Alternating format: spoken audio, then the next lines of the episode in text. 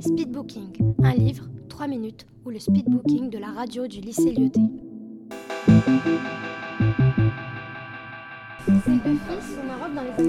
Et son père se retient. Alors que d'habitude, il regarde les films. C'était sur la Seconde Guerre mondiale. Mais euh, ça se passe pendant la. Aujourd'hui, je vais vous parler de Persepolis, qui est le tome 1 d'une série de BD autobiographiques. L'auteur, c'est Marjane Satrapi. Elle nous raconte sa vie remplie d'étapes marquantes à l'aide d'illustrations en noir et blanc. Marjane est née en Iran en 1970. Elle a donc connu la révolution islamique iranienne. Très croyante dès son plus jeune âge, Marjane voulait devenir prophète. De plus, elle a été élevée dans une famille assez ouverte et cultivée. À travers sa BD, on découvre les terreurs qu'a vécues l'Iran et sa place dans son pays en pleine crise. On découvre aussi beaucoup de personnages dans sa famille qui ont tous une histoire ou un passé douloureux. Cependant, elle vit dans un univers très politisé et militant.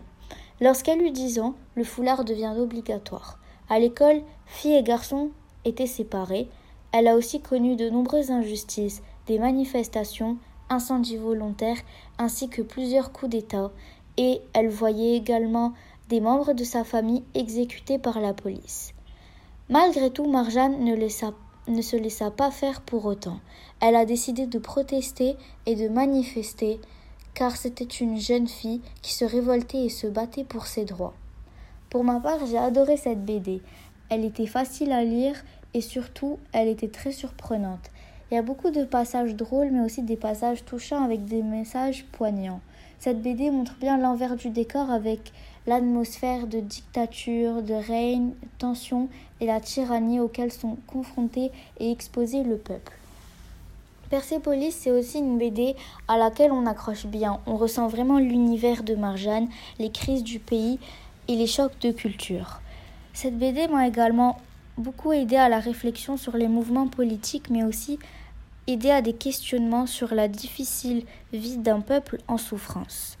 Moi, je vous conseillerais de lire Persepolis car le côté journal de bord mélangé au témoignage historique va beaucoup vous plaire.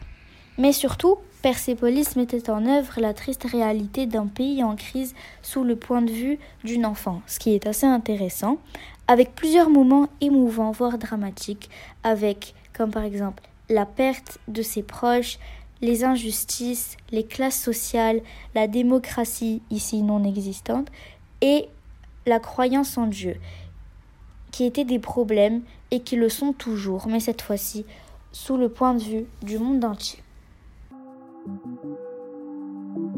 Speedbooking, un livre, 3 minutes, ou le speedbooking de la radio du lycée Lyoté.